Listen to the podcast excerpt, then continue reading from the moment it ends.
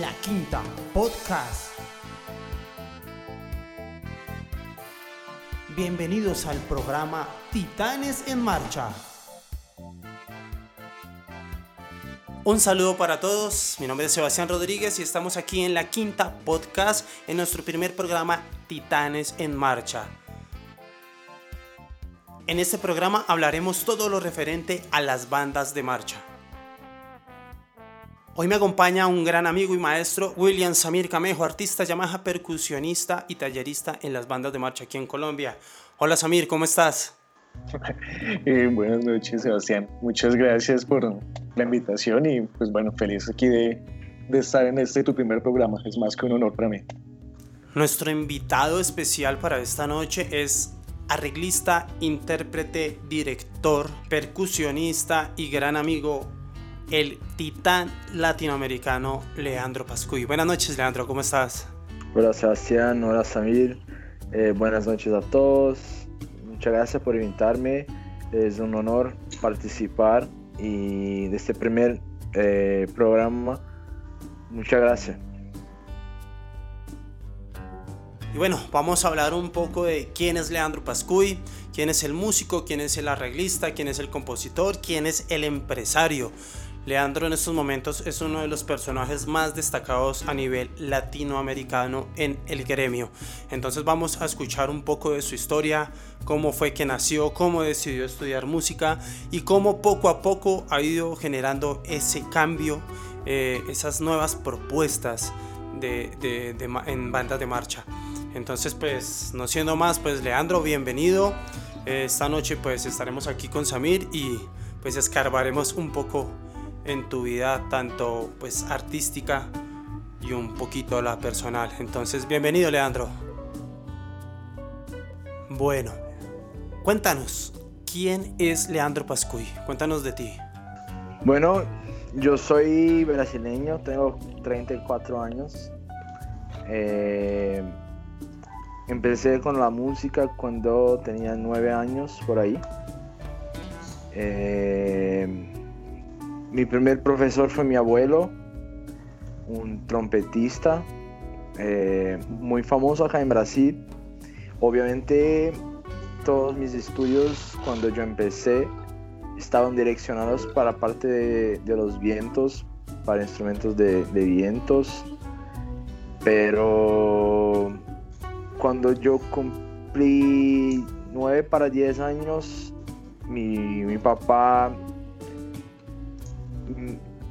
prácticamente me obligó a participar de la banda del colegio para una beca, y, pero yo no quería, no me gustaba bandas, no me gustaba nada de eso.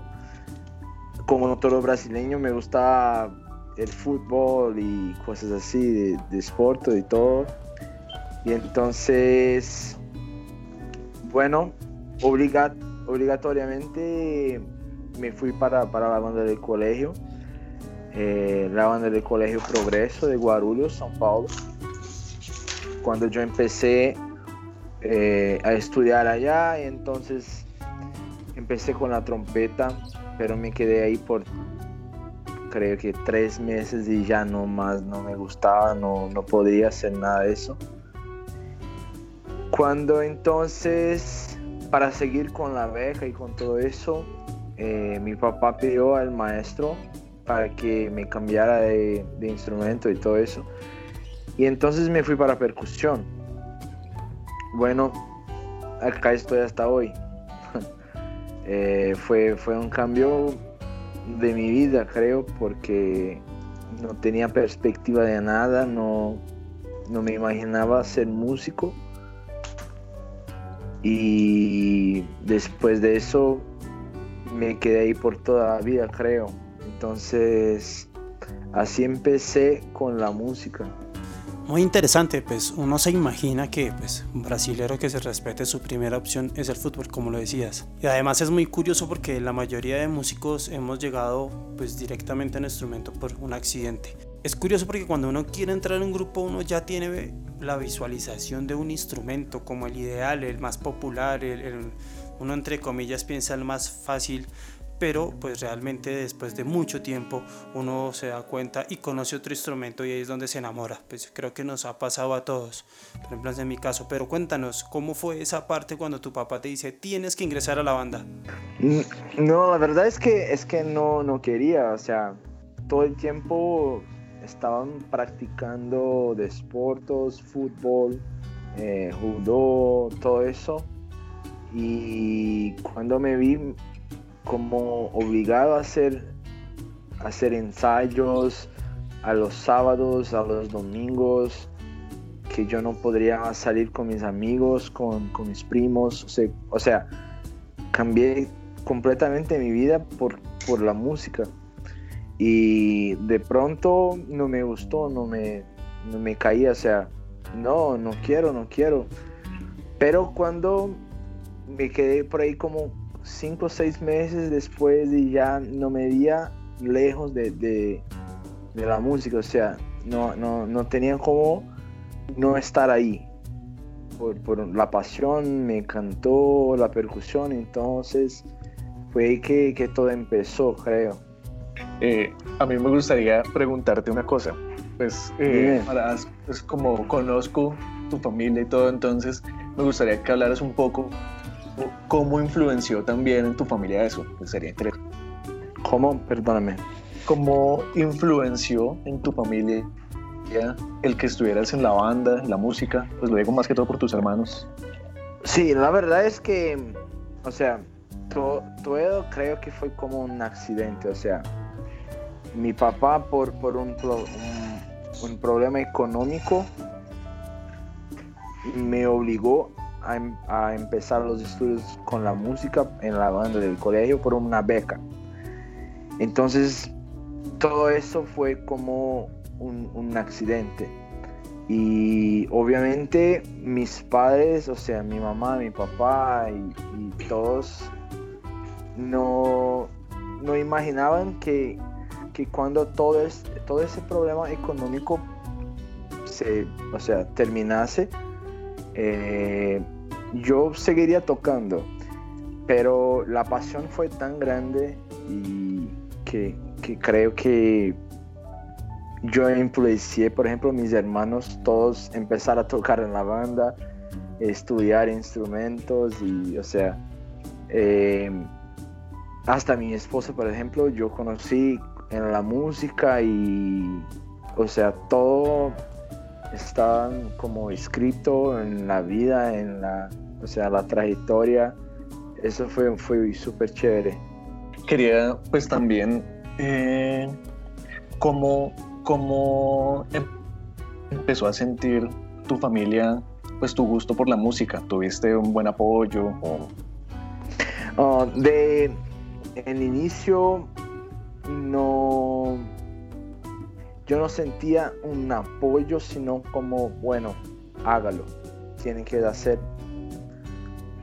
Después yo sentí que creo que como todos, que, que, por ejemplo mi papá es ingeniero mecánico, mi mamá eh, no, no tenía una, una, profesión en ese momento, pero todos querían, no, bueno, ya no necesita más de eso para, para la beca, entonces ahora sí vas a trabajar con, con algo que, que, con, que, logre algo en la vida y la música no, no, no, hay futuro, no hay nada.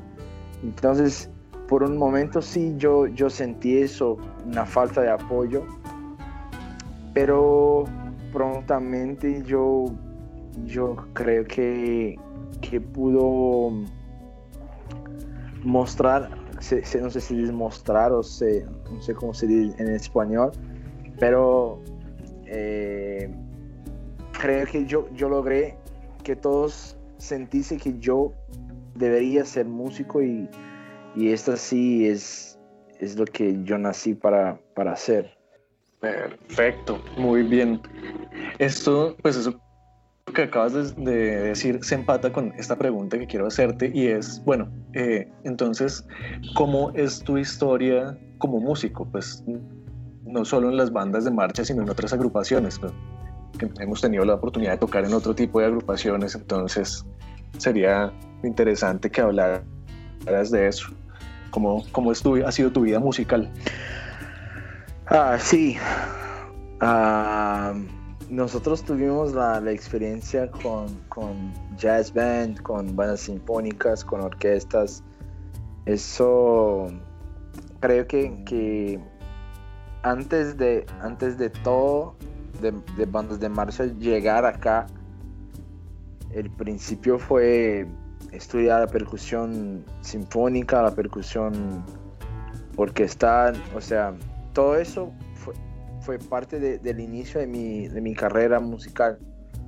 Eh, yo tuve experiencias con, con, orquestas, con bandas sinfónicas, hasta hoy tengo, tengo experiencia y toco en una banda filarmónica de São Paulo.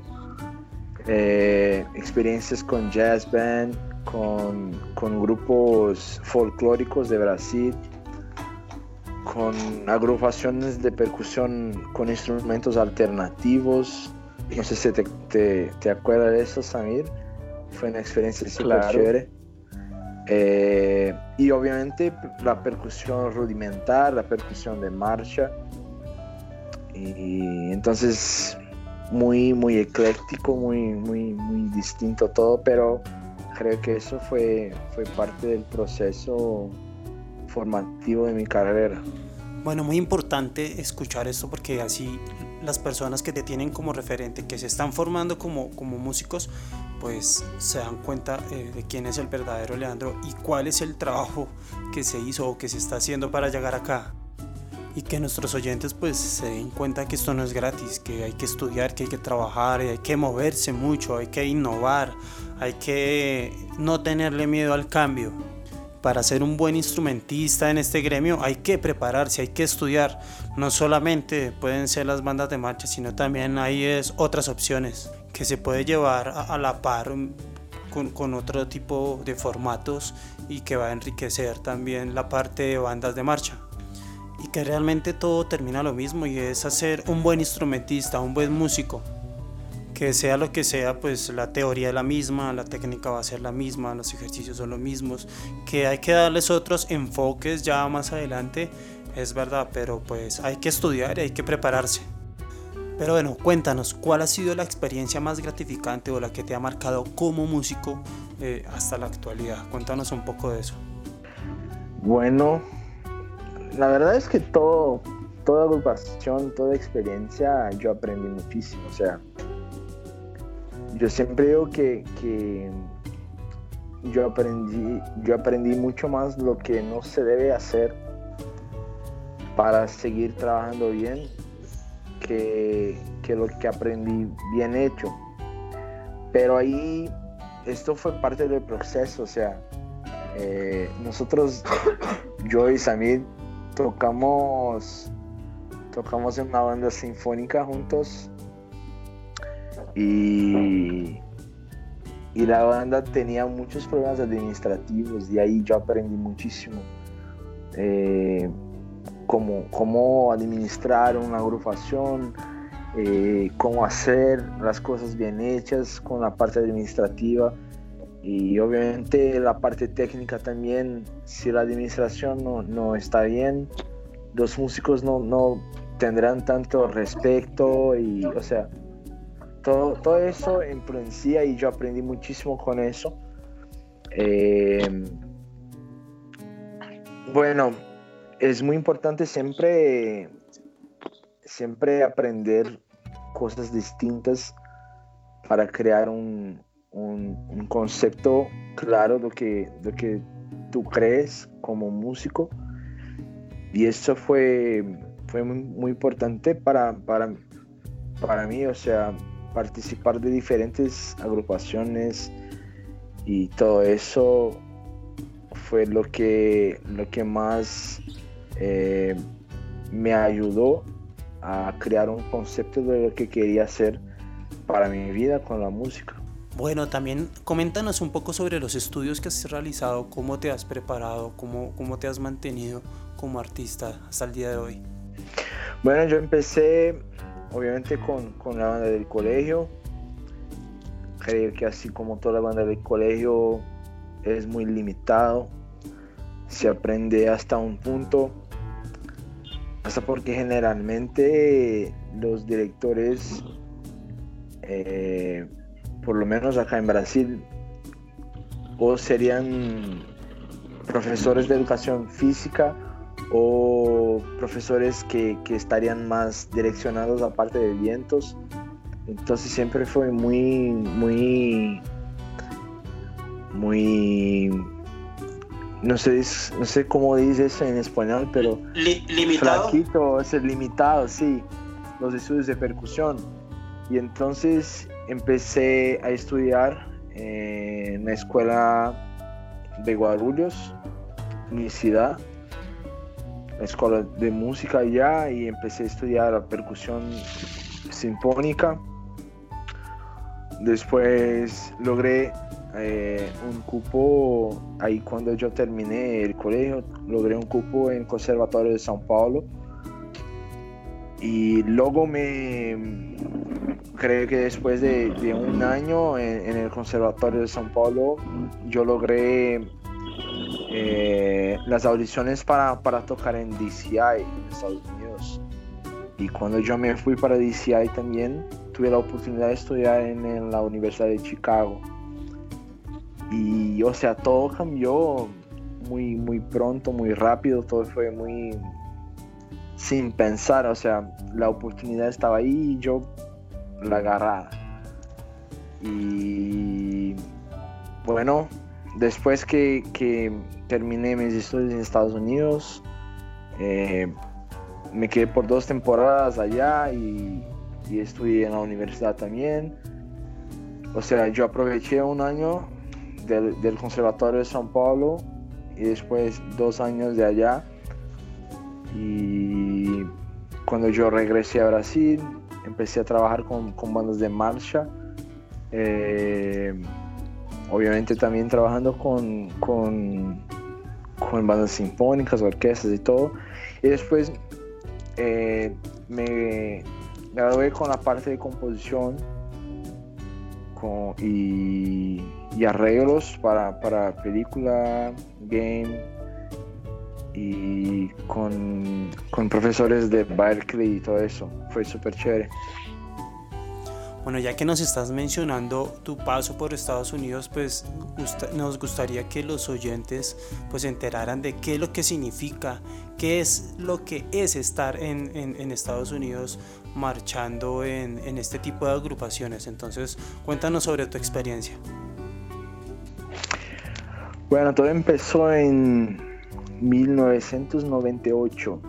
Eh, estábamos después de un ensayo de la banda del colegio. Y así como, como toda banda, fuimos para casa del director y estábamos allá comiendo, bebiendo. Y un amigo que trabaja con, en una, una compañía de, de, de, instrumentos llegó como con una, una fita cassette, se dice así, un videocassette. Sí, un, un videocassette. Y no sabíamos qué era. Y cuando empezamos a, ahí era una era un cassette de, de, DCI de 92 y por algún motivo no sé sabemos cuál estaba ahí Medicine Scouts con un show de ciudades ciudad de, de Ángeles. Y o sea, genial, todo algo que nunca pensábamos que, existía. Y cuando terminamos de, de, asistir a eso, de mirar eso, eh, mi director ya en este momento llamó a Estados Unidos y habló con, con el director de Medicine Scouts. Y el director de Medicine Scouts, en este momento, la oficina de Medicine Scouts contestó un señor llamado Patrick Silent. Patrick Silent actualmente es el director de Blue Devils en Estados Unidos.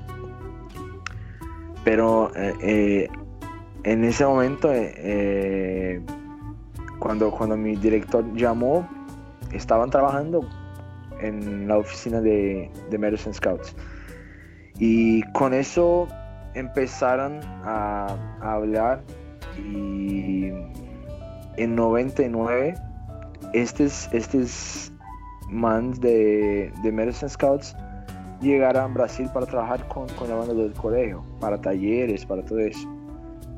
Y entonces todo quedó más cerca y, la pasión que yo ya tenía por bandas de marcha y después de mirar Medicine Scouts, Blue Levels, Cavaliers, esas bandas de Estados Unidos, sí, ah, o sea, estaban más, grandes. Y entonces yo puse en mi cabeza que debería en algún momento hacer parte de eso, que yo quería vivir eso y, y tener la experiencia de, marchar en DCI. En 2000, 2002, o sea, de 99 hasta 2001, 2002, todo año, estos, estos maestros de, de Medicine Scouts venían a Brasil para talleres con mi banda. Eh, en 2002 yo me gradué del colegio y estaba ya entrando haciendo las clases en el Conservatorio de São Paulo cuando yo dije no yo quiero intentar y audicionar para una banda de allá yo contacté a Patrick Siding eh, en 2002 ya no estaba más trabajando con, con la banda Medicine Scout sino con Phantom Regiment estaba como director de allá. Y me dijo, no, envíame videos, yo quiero ver cómo está tocando. Y, y miramos, yo voy a enviar a muchas bandas de acá el video y, y alguna que quiera, te marco y tú llegas hasta acá. Cuando fue septiembre, octubre, octubre de, 2002 eh, me, llamaron de Estados Unidos, bueno, eh, queremos que, vengas y audicione acá. Me llamaron del Coates. Coates es una banda de agua en la, parte central de Estados Unidos, cerca de Illinois, cerca de Wisconsin. Y yo me fui, pero cuando, cuando llegué allá estaba muy mal, o sea, la técnica que yo utilizaba, por ejemplo, ellos no, no, les gustaban, yo, utilizaba, por ejemplo, Samir, ¿sabes? La técnica tradicional para marimba y allá simplemente Stevens, para todo es Stevens. Eh, o sea, muy, muy, muy distinto, muy diferente. Y entonces eh, no, no logré, no logré este cupo y me quedé reprobado de, de Colts. Pero ya estaba allá, entonces Pat, Patrick Silent me ayudó a, a mirar cuál tenían audiciones en ese momento. Fue cuando yo llegué a Blue Stars y audicioné también pero ya tenía una base porque estaba aprendiendo, estudiando allá otras cosas y ya, ya había, ya tenía claro que, que allá querían la técnica Stevens, entonces ya cambié mi técnica, cambié todo. Y entonces logré eh, este cupo en Blue Stars en dos, para, para la temporada de 2003 y en ese momento fui el primero brasilero y el primero suramericano a, a marchar en una banda de DCI. Y así empecé la historia de, de bandas de marcha conmigo y, y, obviamente lo que soy hoy es gracias por, por esta experiencia. Súper bueno, para los oyentes quisiera explicar un poco. Leandro habló de la técnica tradicional y la técnica Stevens. Eh, la técnica tradicional, digamos, la posición de las manos, estoy hablando de técnica para cuatro baquetas. La tradicional, la posición de las manos es un poco más hacia el de Stevens, eh, las manos van un poco más hacia los timbales y su sonido es un poco más ligero, pero es una técnica de mucha más dedicación. Eh, pues tanto Leandro como yo tenemos la fortuna de haber estudiado con las dos, entonces pues, pues eso es como, como un plus, pero hay, hay universidades incluso aquí en Colombia que utilizan solo una de las dos. Entonces, pues ahí ese, ese eh, establecer como esa diferencia y pues el gran esfuerzo que tuvo que hacer Leandro. Y entonces ahora contigo, Leandro, para, para enfocar tú mencionaste algo muy importante cuando cerraste y es que fuiste el primer suramericano en, pues, en vivir esa experiencia. O sea, tú fuiste el pionero y pues, detrás de ti, en, tanto en tu país como en el nuestro, muchas, pues muchas no, pero sí una cantidad significativa han empezado a seguir tus pasos. Eh, que supongo que es muy gratificante para ti. ¿Cómo, cómo te sientes respecto a eso? Uf. Eres el eso es genial, sí, eso es genial. O sea, em, obviamente siempre busca, yo siempre busco que, mis alumnos estén mejor técnicamente que yo. Yo sé que yo no puedo parar, que yo debo seguir estudiando y buscando y reciclando todo el día, pero hay otros objetivos que, que tenemos y uno de esos es que, nuestros alumnos tengan las mismas experiencias, si no mejores que, las nuestras. Y tener, tener alumnos que, han marchado y logrado la experiencia que yo tuve, hasta en bandas que hoy son mejores que, las que yo, yo, puedo tocar, eso es muy gratificante, es muy chévere.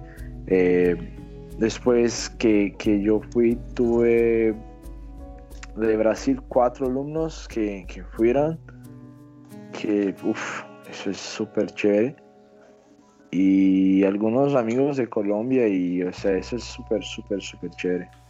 Realmente es una historia muy hermosa, grandiosa, o sea, la manera como, como llegaste, eh, toda la ayuda que, que, que recibiste para poder estar ahí y la has aprovechado, pues eh, fuiste, marchaste, ganaste eh, y estás abriendo o abriste puertas para que más latinos puedan cumplir esa meta, ese sueño.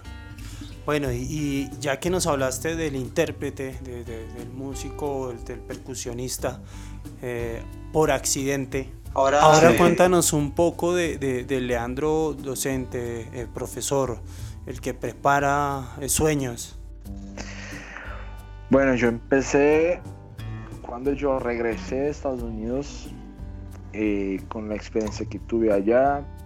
Mi director de la banda del colegio me invitó a mí a, a lesionar y a, a, trabajar con la banda del colegio con la parte de percusión.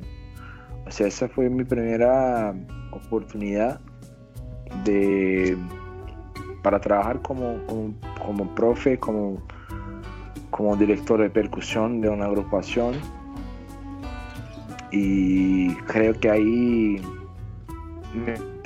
me, creó una pasión por, por, la pedagogía, por, por enseñar, por, por ayudar a las personas. Y entonces, eh, desde ahí empecé a trabajar con eso. Eh, ya, ya no tenía más, más las ganas de estar como apenas un músico eh, en un escenario, sino yo tenía las ganas de, enseñar, de, ayudar a las personas a, lograr los objetivos como músicos, como, como profesionales, como, como humanos. Y, bueno, después de eso, eh, después que, empecé a trabajar con eso, creo que un año después eh, me invitaron a, trabajar con la banda de Achibaya. Una banda en este momento 2004, 2004 para 2005 fue el final de, 2004, por ahí noviembre, octubre.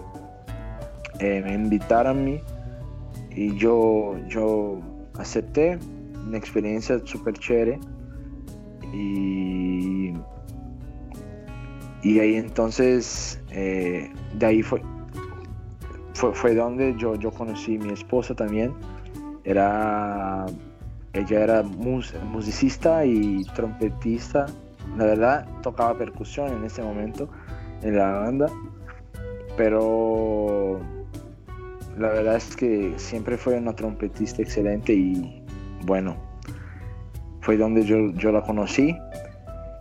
Y en 2005 tuvimos una gran experiencia, ganamos el Mundial de, Bandas eh, de Wansby con esta banda de Achibaya. Yo trabajé con, yo trabajé con esta banda por, por 10 años eh, los últimos cuatro años yo estaba como director general de la banda de marcha, que, que es una drum core, solo metales y percusión. Eh, entonces, los 10 años, los últimos cuatro, estaba como director de la drum core.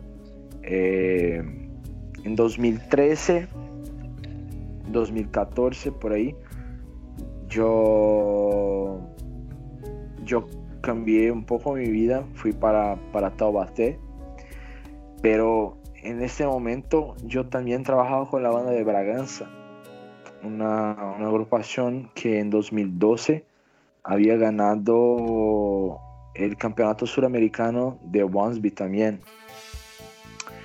Entonces, o sea, en, en ese corto periodo, ese corto tiempo, trabajé con Achibaya, Braganza y Tabaté. Tabaté en 2013 para 2014 tuvimos una gran experiencia, eh, pues la banda estaba cambiando de una fanfarria para banda, o sea, la instrumentación estaba cambiando completamente para los vientos y como director tuvimos un trabajo muy muy chévere. En 2014 hasta Sebastián tuve la oportunidad de, tocar con nosotros en, el Mundial de Braganza y nos quedamos en tercero en ese Mundial con el show de Amazonia.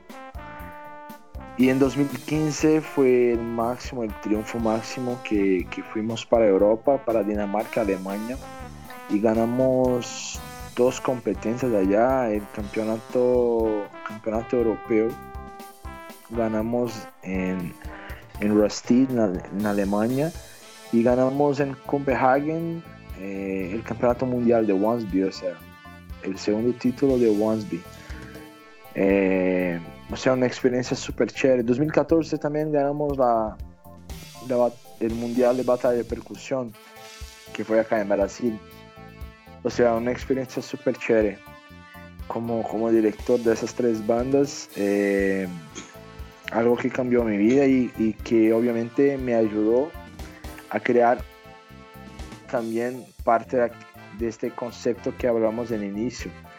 Hasta que en 2017 yo, yo percibí que, debería cambiar otra vez de, del sentido y ya sentí que debería hacer tener un, proyecto mío, un proyecto privado, un proyecto donde, donde yo, yo podría tener autonomía para hacer lo que yo quería eh, y, principalmente lo que yo creía.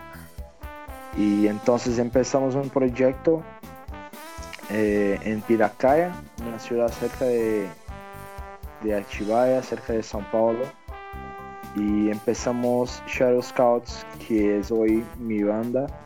Bueno, Leandro, no, no nos adelantemos, ya vamos a hablar de Shadow Scouts, que, que es otro proyecto bien interesante. Entonces, Samir, vamos con Samir. Yo recuerdo en el año 2009 cuando yo vivía en la casa de Leandro y y de la nada se le ocurrió empezar a organizar el show de, de H. Bahía. Él, él se ganó el puesto de director y de arreglista literalmente a pulso porque bueno, había unas cuestiones ahí administrativas que no vale la pena mencionar y Leandro se lo ganó por todos los méritos.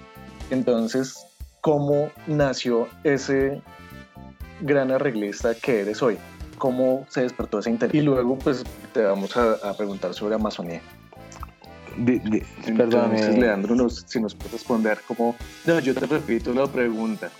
Sí. Eh, ¿cómo, ¿Cómo nació ese interés por ser arreglista? Porque yo estaba ahí cuando sucedió, entonces me gustaría que contaras.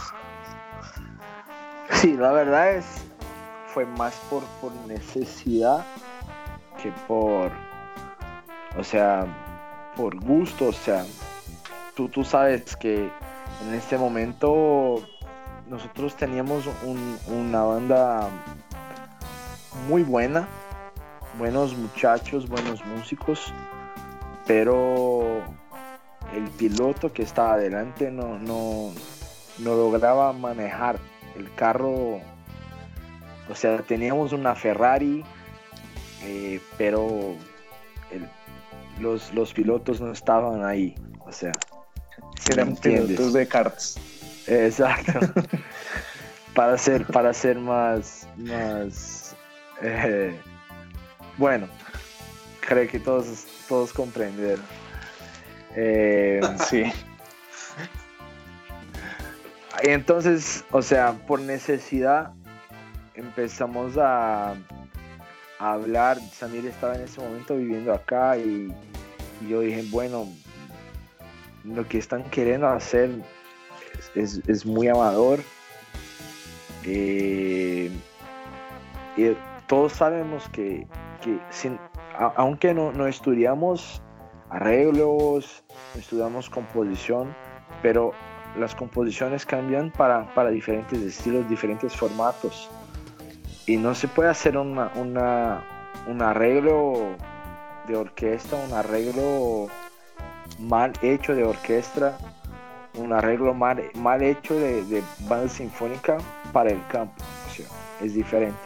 Y fue ahí donde yo empecé a, estudiar y a, bueno, si no lo hago, van, van a empezar a hacer cosas que no deben hacer en el campo y los muchachos, los músicos eh, merecen lo, mejor, o sea, hay, hay cómo hacer una, una super banda con esta banda, fue donde empezamos a cambiar todo.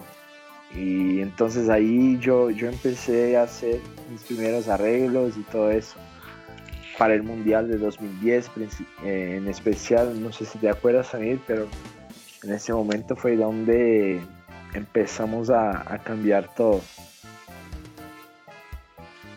Sí, fue un, paso realmente, y me siento afortunado de haberlo vivido, fue un paso muy importante en, pues en los formatos que se encuentran ahora, incluso en las mismas bandas brasileñas. Eso, eso fue un impactó y ah, pues yo creo que tú a veces no lo mides, pero incluso en nuestro país eso también ha impactado y nació fue a partir de ese punto, cuando tú comenzaste a adaptar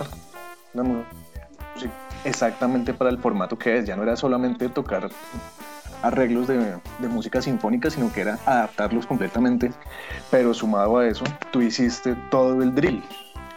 Exacto. Y, pues tú eh, aprendiste a manejar el, el power en tiempo real, o sea, lo que ibas creando, ibas aprendiendo, porque mirando videos sí, fue todo un proceso. Sí, eso, eso fue una experiencia muy chévere, o sea, que o hágalo o hágalo, no hay, no hay otra opción.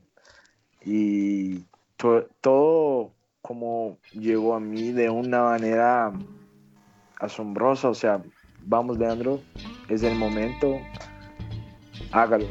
Y lo que dije fue una oportunidad única y, y ahí estoy, trabajando con esto hoy. Bueno, lo que nos contabas, mencionabas el Mundial de Braganza 2014, el de Wasbe. Eh, donde fuiste director y hiciste, perdón, el arreglo de Amazonía. Además, tuvimos la oportunidad de compartir ese momento en ese mundial. Eh, Samir como juez sombra, Leandro como director y yo estaba como integrante de la banda que dirigías.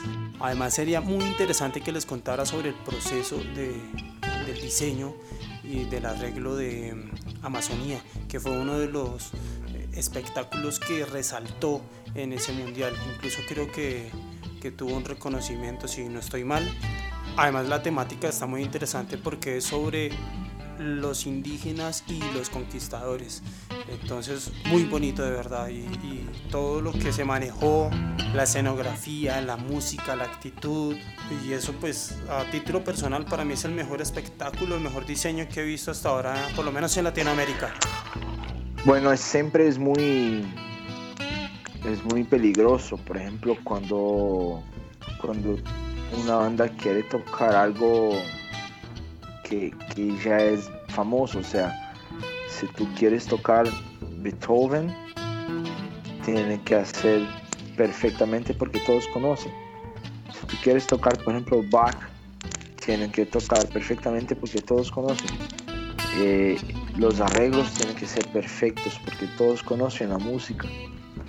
Entonces siempre yo, yo busco por por composiciones, por, músicas, por temas que, no estén tan, tan fijados en la mente de las personas. Amazonia fue un tema que quien la, la, escribió fue Key Poland. Key Poland es un, amigo de Estados Unidos, arreglista y compositor muy bueno. Eh, la mayoría de las cosas que, que él escribe es, son, son para bandas de marcha. Él trabajó por mucho tiempo con Santa Clara Vanguard y hoy trabaja con Mandarins de California. O sea, un excelente compositor, un excelente arreglista. Y Amazonia fue una composición de él. Pero como brasilero y y buscando siempre una, un tema que, no sea tan previsible para, para los gringos, para todos que, están juzgando, juzgando y calificando. Buscamos tratar de un tema nuestro, de acá. Y obviamente la Amazonia es, algo que todos conocen, pero eh, así como, como dijiste ahorita, eh, estamos tratando de un tema de los indígenas, de los nativos de acá. Y buscamos en este momento eh, cositas particulares de nuestra cultura, como la anaconda, como Tupac, que es un dios de los indígenas de acá. Buscamos la influencia de, los, de los africanos eh, con, la batucada, con el samba, que son ritmos de acá. Y, con eso empezamos a crear un, concepto del show de, lo que queríamos hacer y cómo llegar, podríamos llegar eh, en nuestro objetivo. Obviamente 2014 no fue el punto máximo del show porque como estábamos desde 2013 allá y estábamos por este proceso de transición de una, de una formación para otra, eh, la banda no, no, estaba en el punto que, que, debería estar, pero obviamente fue un proceso y, y por, por, decisión de, de todo, todo el equipo de trabajo mantenemos el show para 2015, cuando fuimos para Dinamarca, y ahí sí el show tuve, tuve un upgrade real y totalmente visible, donde logramos el título y, ganamos el mundial, pero fue un show que, impactó mucha gente porque se mostró que sería posible hacer un excelente show, un, show súper chévere para los músicos y para, para, para la audiencia. Y haciendo música, música de, de, su país, o sea, eso cambió muchísimo el concepto, porque pues siempre pensamos que, que las músicas que, que los, los, gringos hacen son mejores, pero no. Simplemente la manera que se escribe, la manera que se arregla. Obviamente lo que, lo que tocamos no fue exactamente lo que Keith Poland escribió, porque cambiamos mucha cosa. Eh, el samba, algunos conceptos y todo eso, pero ahí funcionó, fue súper chévere. Y creo que no solamente fue la parte del arreglo, sino también la exigencia que, que se tuvo para, para, ese montaje, por lo menos en, en, el último mes, cuando, cuando nosotros los, los colombianos nos, nos vinculamos a, a, esta invitación y pues la exigencia era totalmente distinta a lo que vimos aquí en Colombia. Me perdonarán mis, mis compañeros directores y, e integrantes, pero a Colombia le falta mucha disciplina para poder lograr este, este tipo de resultados. Iniciar ensayos desde 7 de la mañana y terminarlos a las 3 de la mañana del siguiente día repitiendo y repitiendo y modificando, arreglando, adaptando. Y aquí donde ven a Leandro es de bastante genio. Yo recuerdo cuando ella gritaba, los colombianos, los colombianos están llegando tarde. No, así no es.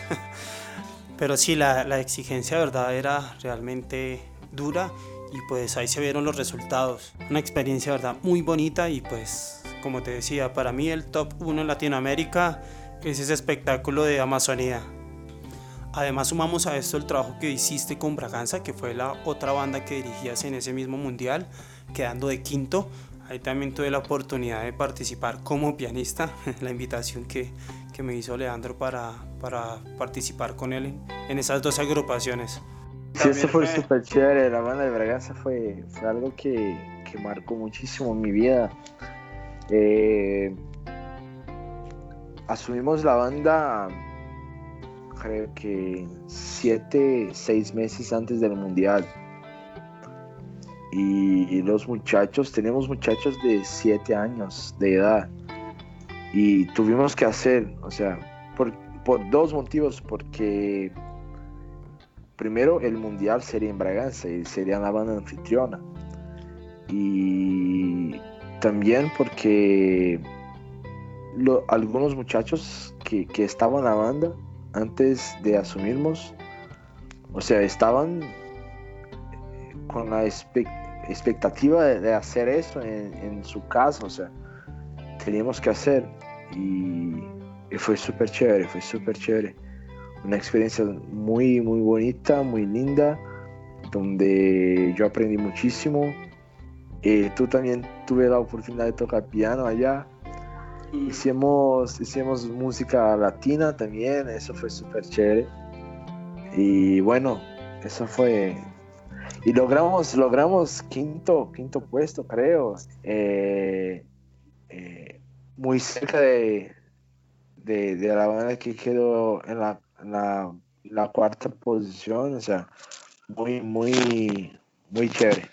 Lo importante fue lo que demostraste porque con las dos bandas participantes en un mismo evento y con diferentes estilos y quedando entre los primeros lugares, pues ahí uno se da cuenta qué tipo de, de profesional eres. Incluso lo hablamos en Brasil donde te decía que esa banda hubiera podido ganarle a Famuta, hubiera podido quedar de terceras tenía todo, todo, todo, todo el personal, la capacidad de, de poder ganar o obtener un mejor puesto. Sí, sí, sí. sí, sí.